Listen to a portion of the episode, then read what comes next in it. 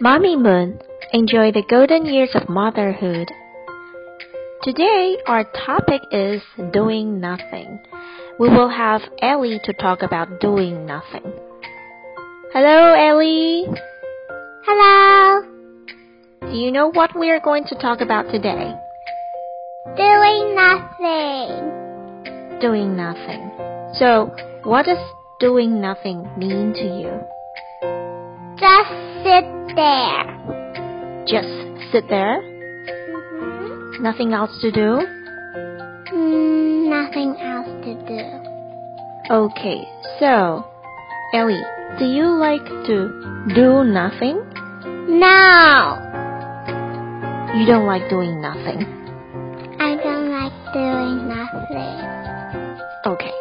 Can you talk more about doing nothing? Okay. Alright, let's do it. Are you ready? Yes.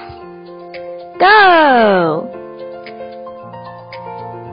Do you know that doing nothing is hard? We always hear people say stuff like, ah, I wish I could just go home and do nothing all day long. But have you actually considered how difficult doing nothing could be? Okay, let me tell you what doing nothing from my perspective means. I would wake up in the morning, open my eyes. I would remember that today I couldn't do nothing. So instead of getting up and eating breakfast, I just lay there in my bed about food. I can't eat breakfast because eating breakfast is doing something. So I just lay there trying to forget about food. It's so hard though.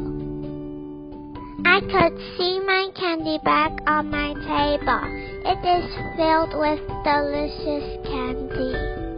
But I need to stop. Remember? I can't do anything today. Ah and that Coca-Cola bottle in the fridge is calling me. I could hear it say, Ellie, I'm here waiting for you. I just can't. It's so hard just sit there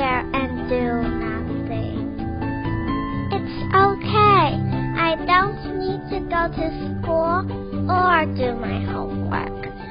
But food I need food.